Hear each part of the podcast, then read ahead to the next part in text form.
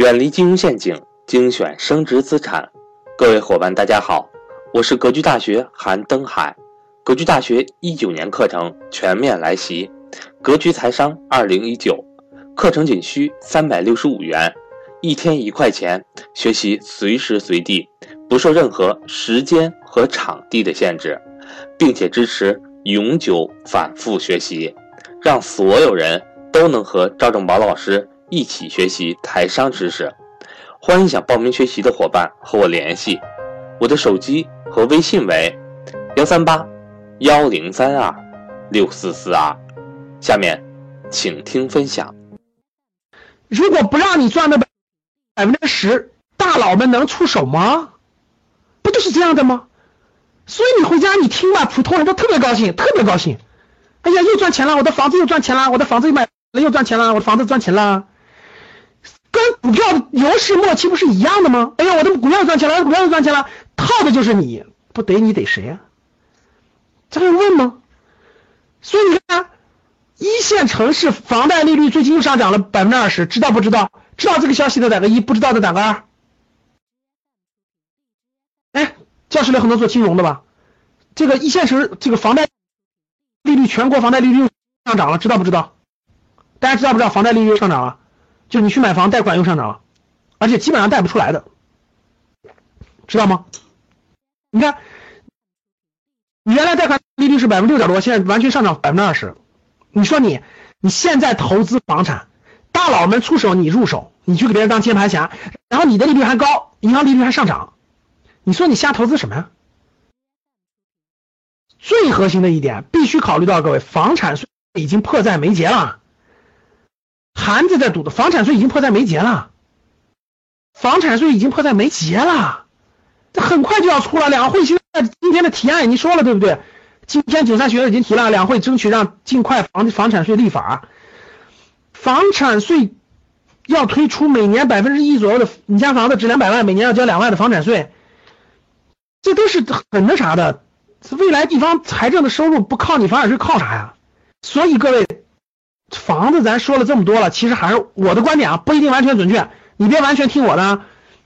你说老师，我我由于你听你的没买，然后这个最后房价涨了，怪你怪你。老师听你，呃这个买了，然后跌了，怪你怪你。总之呢，你不要怪，你只听这个，你只我只是我只是建议啊，这个最后决策出都在你。总结一下啊，第一个自住需求，特别是二三四线城市的自住需求，特别是小地方的，其实呢这个。很多地方的房价也不贵，确实这个该买就买，自住嘛，自己住就别纠结了。你是住三十年的，十年、二年、三十年，你也不是说这个，你也不是说几天的，对吧？投资需求，特别是第二套、第三套房以上的这种第以上的这种投资性需求，还是不要着急，还是慎重一点比较好一点啊，不要着急。呃，你要考虑到一点，房产税是是。呃，每年要交房产税，也就是我觉得也就是看得见的事儿了。然后呢，这个利率上涨的这个利率的事等等等等，我觉得都不是一个投资好时候，至少现在不是。好了，这个话题应该讲明白了，对吧？好，继续。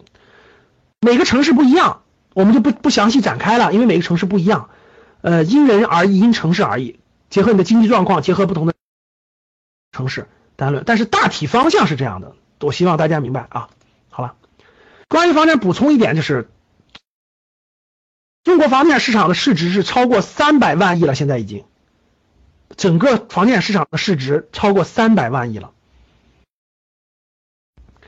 居民的储蓄已经过剩，就居民的储蓄其实已经就是中国的房地产的市值，其实现在是还是比较那啥的，就是跟这个跟跟股市有点类似。就中国真正没有泡沫的城市，房地产泡沫城市其实很少的，啊，大多数都是有大大量的泡沫的，股市也是一样的，真正没有泡沫的公司是很少的，大多数公司都有泡沫，所以中国的金融行业就面临一个基本矛盾，发生了重大变化。